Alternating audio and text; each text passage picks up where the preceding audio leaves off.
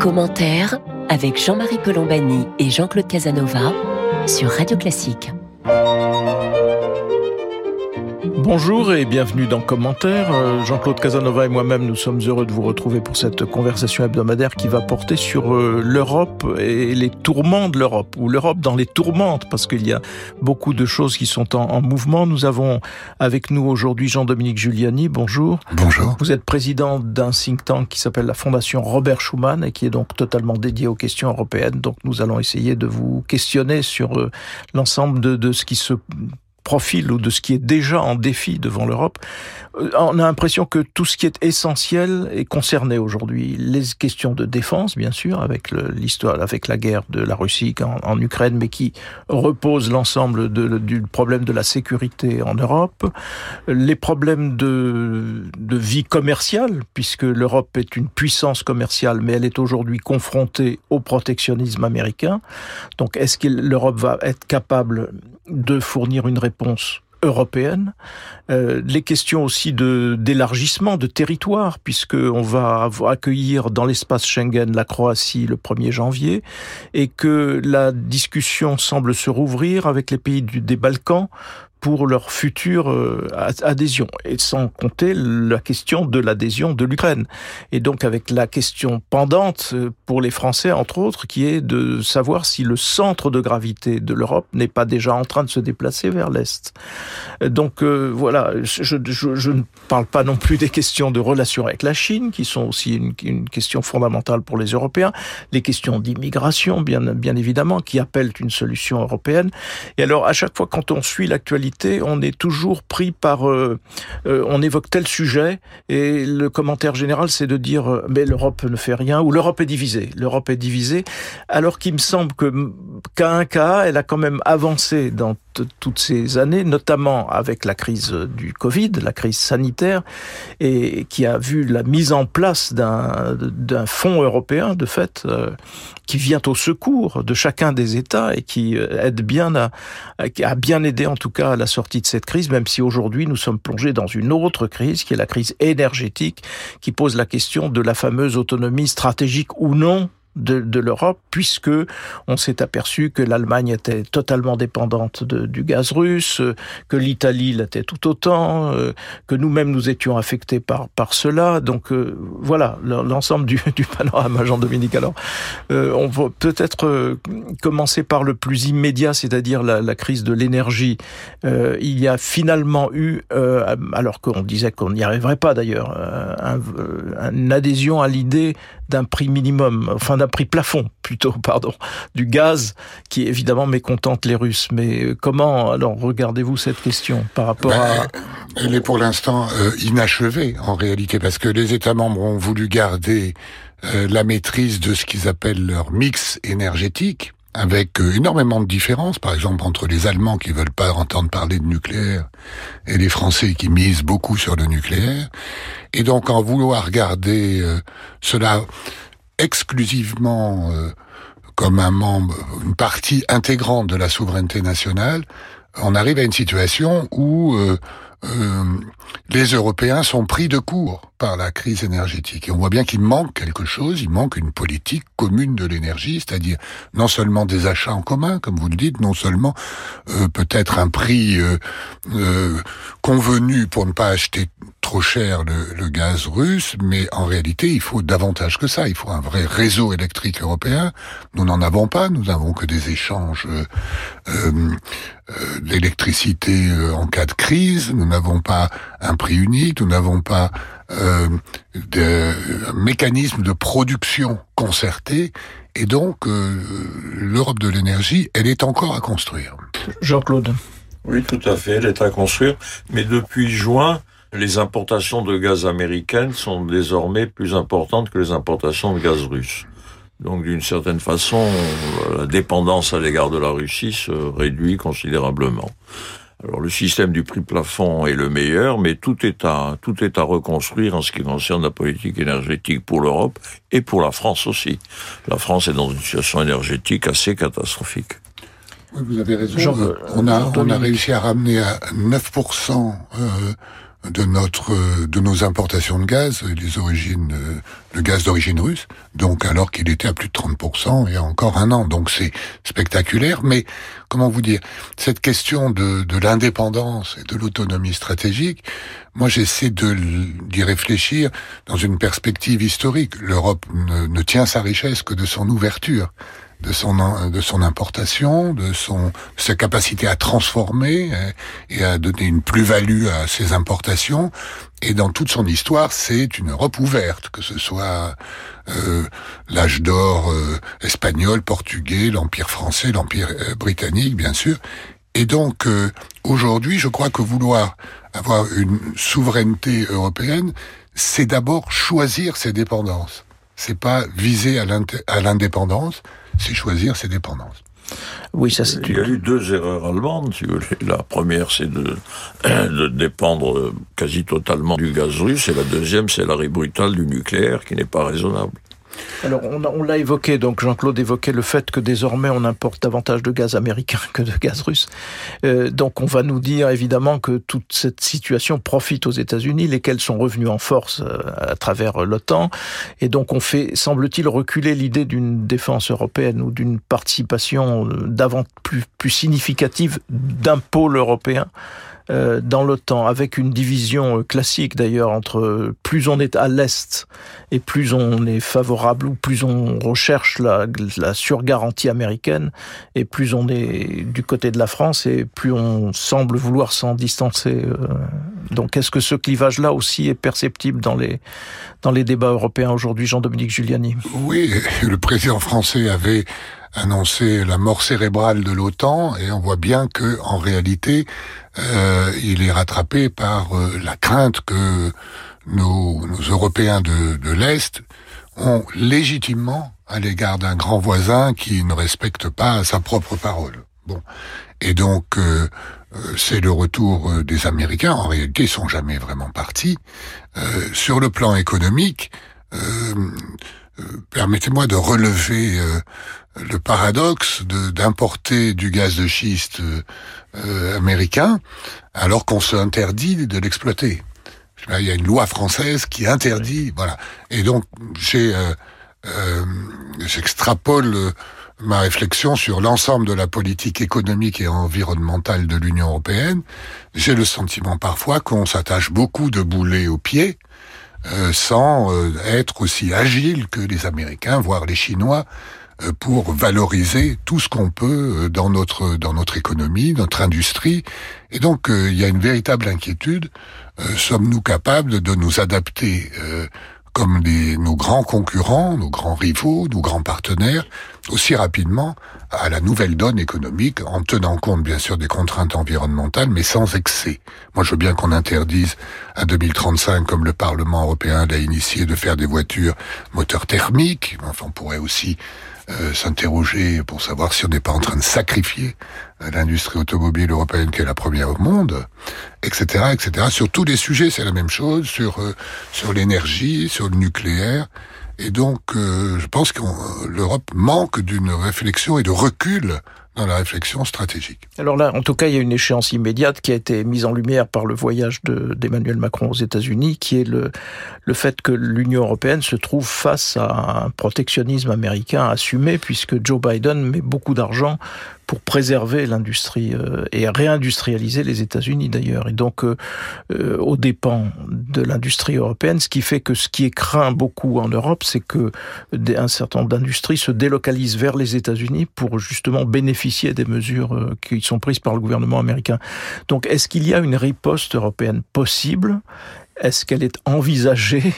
Est-ce qu'elle a une chance d'aboutir, Jean-Dominique Giuliani en réalité, euh, je ne sais pas si c'est le protectionnisme américain, je crois que c'est le dynamisme euh, de la politique publique américaine. Et donc, nous, euh, en Europe, nous avons cette problématique devant nous avec une partie de nos partenaires, je pense aux Allemands, je pense aux Néerlandais, qui en fait ont en horreur une politique keynésienne qui consisterait à euh, subventionner euh, par des fonds publics, euh, aider à la mutation économique, notamment en matière environnementale, mais aussi en matière numérique. Et donc nous n'arrivons pas à imaginer un grand plan euh, pour euh, soutenir notre industrie dans ces mutations qui sont considérables. Regardez en France, rien que la hausse du prix d'énergie a fait fermer des industries dans le verre ou autre, euh, alors qu'aux États-Unis, on les subventionnerait pour être plus efficaces. Je pense que nous devrions réfléchir à un grand plan de soutien à notre industrie, à notre économie, qui en a tous les ressorts soutien à sa mutation pour tenir compte à la fois de la révolution numérique qui n'est pas totalement achevée, je pense par exemple que l'Allemagne est très en retard, et euh, en même temps la mutation environnementale dans les nouvelles technologies. Je pense que l'Union européenne devrait consacrer entre 400 ou 500 milliards d'euros pour un plan sur plusieurs années pour aider à cette mutation. Jean-Claude Casanova. Oui, quand on raisonne sur le rapport Europe-États-Unis, il faut partir des réalités et elles sont les mêmes en matière de défense et en matière industrielle. En matière de défense, les États-Unis sanctuarisent l'Europe. S'il n'y avait pas la protection nucléaire des États-Unis, l'Europe serait faible face à la Russie. Et l'Europe a donc besoin d'augmenter ses forces conventionnelles et même de développer son armement nucléaire sur des modalités à trouver. Donc ça, le problème est très simple. En ce qui concerne l'industrie, c'est exactement la même chose. Le problème de l'Europe par rapport aux États-Unis, c'est que la capacité d'investissement l'Europe est plus faible que celle des États-Unis, aussi bien du point de vue du privé que du point de vue du public. Les États-Unis, tout en réduisant leur déficit budgétaire, aboutissent à des plans d'investissement considérables pour moderniser leur industrie. Et ils ont une capacité scientifique supérieure à l'Europe. Donc si l'Europe veut exister, elle doit développer sa capacité scientifique et développer sa capacité d'investissement dans les industries modernes, plutôt que de faire éternellement des transferts sociaux et s'occuper du welfare state et des droits de l'homme. C'est-à-dire s'imaginer que l'Europe a comme objectif central les droits de l'homme, c'est-à-dire l'égalisation des législations en Europe et les, transferts transferts sociaux, c'est aboutir à la faiblesse de l'Europe. Le problème de l'Europe, c'est sa capacité d'investissement et sa capacité scientifique. Il y a 450 millions d'habitants en Europe, il y a beaucoup de gens intelligents, il y a beaucoup d'universités, il y a beaucoup de laboratoires. Nous devrions avoir une capacité scientifique égale à celle des États-Unis. Cela dit, si vous laissez de côté les droits de l'homme, vous laissez de côté aussi un des fondements de l'Union européenne. les droits de l'homme euh, sont assurés en Europe, ça suffit. Euh, on ne va pas, égaliser les législations. Aux États-Unis, il y a des États avec la peine de mort et des États sans peine de mort, et la Fédération américaine fonctionne parfaitement. Oui, mais ça, c'est un autre problème. On veut être fidèle, nous, à un certain nombre de valeurs, et les droits de l'homme ne sont pas complètement respectés en Hongrie, par exemple. Allez dire ça aux universitaires qui ont été chassés, euh, qui ont été chassés, oui, mais qui ont, qui ont été chassés de Budapest pour euh, trouver refuge en, en Autriche. Jean-Dominique, je voulais revenir sur euh, ce qui a été évoqué par Jean-Claude et par vous-même, c'est-à-dire l'idée d'un plan d'investissement. Alors, l'argument qui est opposé à ceux qui disent euh, il faudrait en effet un gros plan d'investissement européen aujourd'hui, c'est de dire mais on l'a déjà fait, on vient de le faire à travers la crise sanitaire du Covid, donc l'Europe s'est déjà mobilisée et on avait dit c'était uniquement pour faire face à la crise sanitaire et c'était une fois et une seule. Ça, c'est le discours euh, en général tenu en Allemagne. Comment se passe le débat en Europe Casanova a totalement raison. On a un, un, problème de politique économique en Europe où on ne réfléchit pas assez à ce déficit d'investissement euh, et d'ailleurs de politique euh, de la demande en général. Et je pense que euh, nous avons de grandes difficultés à expliquer à, nos amis allemands que l'ordolibéralisme auquel ils sont tant attachés est mort. Il ne veut pas venir à, à son enterrement. Et pourtant, partout dans le monde, on voit que les, les le, ce qu'on appelle, à mon avis à tort, le retour des États, c'est surtout euh, le retour de, de, de, politique publique qui, est, qui facilite l'investissement au moment où on en a le plus besoin. Et aujourd'hui, euh, je suis assez inquiet de voir que l'Europe est divisée sur ce plan-là, alors qu'il y a une urgence à relancer un investissement scientifique euh, et même une politique de la demande susceptible de soutenir la croissance. Alors on va me dire, et on m'objecte en général. C'était l'objet du plan euh, post-Covid. Oui, mais alors on me dit, on va pas s'endetter encore pour euh, pour investir. Oui, il faut s'endetter encore pour investir et s'endetter beaucoup moins pour le fonctionnement, je crois. Euh, et donc ça, c'est un changement de paradigme qu'on qu'on a des difficultés à faire au niveau européen et même même en France, parce qu'aujourd'hui, euh, on vous objectera que la dette est déjà énorme, etc. Le seul moyen de la réduire, c'est de relancer la croissance. Or, je constate que depuis 15 ans, nous avons un déficit de croissance significatif par rapport aux États-Unis.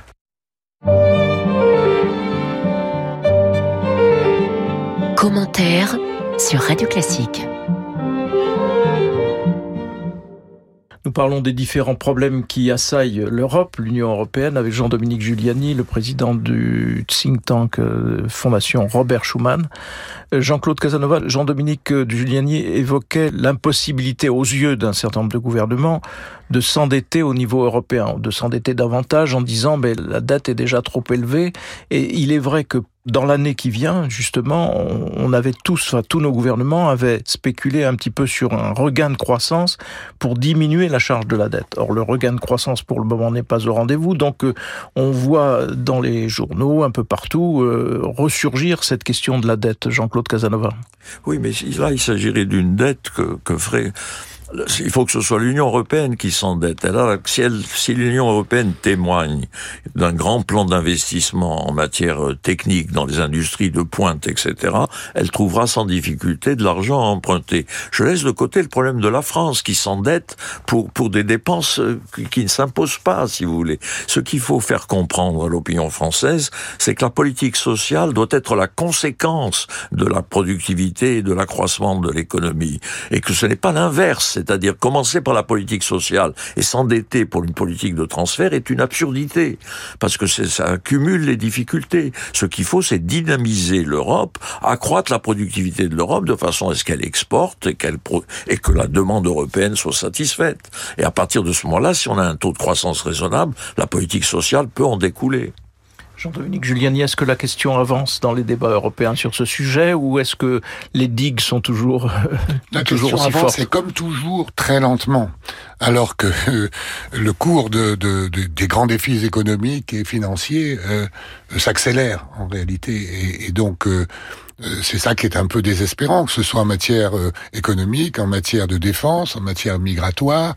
On a bien identifié les problèmes, on a bien identifié les différences, et on, nous avons des, des, des, responsables politiques partout en Europe qui passent leur temps à nous dire la solution est européenne et à faire une loi nationale. C'est le cas, par exemple, en France sur l'immigration. Oui. Voilà, on a une nouvelle loi, je sais pas, la dixième, je sais plus combien. Euh, plus que ça, plus que ça. Voilà, au mois de janvier, tous les ans, tout oui. en nous disant, alors que en réalité, quelques mesures extrêmement concrètes, un peu courageuses, par exemple, partager avec l'Italie et l'Espagne nos règles d'attribution de l'asile ou d'accueil des, des, réfugiés économiques qui veulent rejoindre notre, notre, pays, permettrait au moins de réguler euh, cette politique migratoire. Or non, nos gouvernements prétendent pouvoir chacun euh, la réguler. Et regardez ce qui se passe avec le Royaume-Uni, dont c'était un argument pour le Brexit. Il a battu cette année le record d'immigration alors qu'il a un gouvernement de plus hostile à l'immigration. Donc, face à ce phénomène, comme en matière économique, comme en matière énergétique, il faut que nous ayons de temps en temps, et je constate que nous n'en avons pas, des grands responsables qui ont le courage de faire un saut européen pour plus d'efficacité des politiques publiques. Oui, le problème est d'essayer de gagner des élections sans faire de démagogie. Pour l'instant, la solution n'a pas été trouvée. La démagogie l'emporte. Et alors, dernier point, c'est peut-être encore plus compliqué, mais c'est aussi se projeter un peu dans, dans les années futures, euh, ressurgit la question de l'élargissement on croyait que nous étions déjà suffisamment occupés euh, à 27 et voilà que se rouvre cette question d'une part parce que alors ça c'est euh, interne à l'Union européenne qui existe déjà puisque on va accueillir dans la zone Schengen la Croatie au 1er janvier mais surtout il y a la réouverture d'un processus d'élargissement aux pays des aux Balkans notamment les Balkans du Sud alors même que la France semblait bloquée euh, ce processus et il, il ressurgit. Et donc on voit aussi réapparaître une problématique qui était déjà existante sous François Mitterrand, Jacques Delors, Helmut Kohl, qui consistait à dire attention, attention, l'élargissement. Il faut d'abord l'approfondissement. On n'a pas fait l'approfondissement, on a fait l'élargissement et on a euh, en découle un certain nombre de, de difficultés. Et on voit ressurgir à peu près dans les mêmes termes la même problématique, alors que ceux qui poussaient à l'élargissement en vue d'affaiblir l'Union, c'est-à-dire les Britanniques, ne sont plus là. Donc on devrait pouvoir avoir les coups des plus franches pour approfondir avant d'élargir, mais ça ne semble pas être le cas, Jean-Dominique. Tous ceux qui sont voisins d'un pays non membre de l'Union européenne sont pour l'adhésion de leurs voisins. Donc euh, c'est une logique, à mon avis, euh, extrêmement dangereuse. Et là, on voit arriver, vous avez raison, une nouvelle vague de demandes d'adhésion particulièrement considérable, qui est extrêmement inquiétante, sans qu'il y ait la moindre perspective de modification des institutions, processus de décision, etc. Et donc c'est extrêmement dangereux. Hein.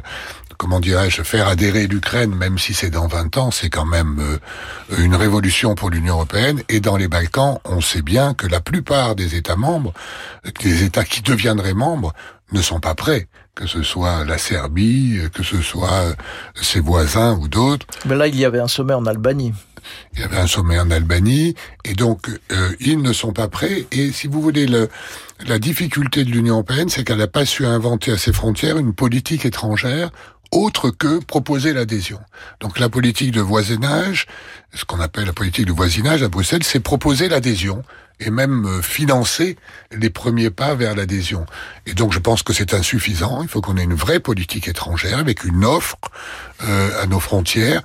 Euh, Macron a lancé la communauté politique européenne, c'est peut-être une idée. En tout cas, quand il l'a lancé, il y avait 44 chefs d'État et de gouvernement qui étaient présents à Prague au mois d'octobre donc ça veut dire qu'il y a un besoin aussi de, de, de parler sur la sécurité du continent et sur l'avenir du continent, d'autres sujets que seulement l'adhésion à l'Union européenne. C'est extrêmement difficile. Jean-Claude La communauté politique européenne, ça n'avait de sens que pour empêcher l'Ukraine de rentrer. Mais à partir du moment où on accepte le principe de l'entrée de l'Ukraine, euh, il n'y a plus rien d'autre à dire vis-à-vis de l'Est.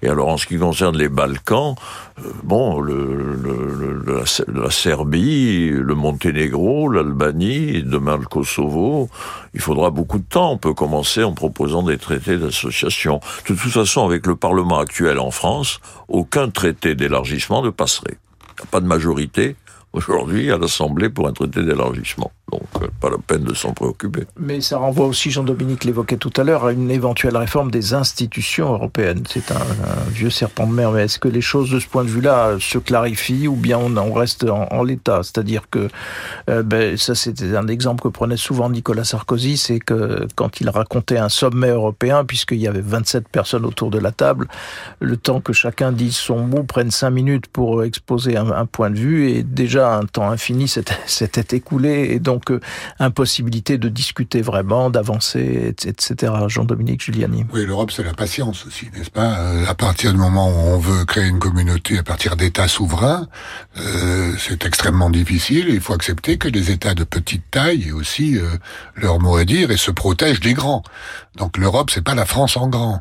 L'Europe, c'est euh, c'est autre chose. Et donc, euh, je vois que tous les chefs d'État euh, français tombent dans ce travers et imaginent l'Europe à travers des lunettes françaises. Bon, c'est normal, puisqu'on vote encore et la démocratie se passe sur le plan national. Mais de temps en temps, il faut dépasser un peu ce cadre national encore une fois, avec seul objectif d'être plus efficace dans les politiques publiques. Je crois que pour l'immigration, pour l'énergie, pour euh, la défense de l'industrie, le niveau européen est pertinent, donc il faut avoir le courage de le faire. Il y a des institutions européennes qui marchent bien. L'euro n'a pas la gestion de l'euro, se passe bien. Oui, ça c'est le rôle de la Banque Centrale Européenne qui d'ailleurs évolue euh, par rapport à, au problème des dettes. Mais les réunions de ministres techniques, si vous voulez, se passent mieux que le Conseil proprement dit. Oui, alors ce qu'il faut, ce qui manque encore, euh, c'est peut-être une vision stratégique partagée. Voilà. D'avoir une stratégie. On a l'impression que l'Europe n'en a pas. Elle en a en réalité. Elle a une stratégie économique euh, et même en matière de défense, on progresse tout doucement dans le cadre de l'OTAN, avec l'OTAN. Mais on voit bien que, par exemple, la politique à l'égard de l'Ukraine, si les Américains sont ceux qui donnent le plus d'armement à l'Ukraine, c'est quand même l'Union européenne n'a pas à rougir de ce qu'elle donne sur le plan civil, puisqu'elle est pratiquement à 40 milliards d'euros de promesses pour aider l'Ukraine. Donc euh, chacun fait ce qu'il peut. Et donc nous progressons euh, sans en avoir confiance et surtout sans, sans qu'il y ait un sentiment des Européens euh, de, de ces politiques un sentiment d'appartenance et donc le début de, euh, du sentiment de fierté d'appartenance qui manque euh, à l'ensemble politique européen. Les deux institutions qui avaient été créées pour renforcer le Conseil, la présidence du Conseil et le, le commissaire aux affaires étrangères, est-ce que ça fonctionne bien maintenant? Est-ce qu'ils sont capables de définir des, des options stratégiques, etc. Ben, par exemple, on s'est doté d'une stratégie, la boussole stratégique, là, au printemps dernier, euh, ce qui est une stratégie, euh, une vision du monde. Donc euh, oui, ça fonctionne de mieux en mieux, mais les évolutions sont lentes et, parfois trop lente. Et les bouleversements vont vite. Voilà. nous allons rester sur ces interrogations. Merci Jean-Dominique Giuliani de nous avoir accompagnés aujourd'hui. Je rappelle que vous présidez la Fondation Robert Schuman, qui est un think tank spécialisé sur les questions européennes. Merci à vous toutes et à vous tous de nous avoir prêté attention aujourd'hui. Jean-Claude Casanova et moi-même, nous vous remercions. Nous vous donnons rendez-vous samedi prochain pour une autre édition de commentaires.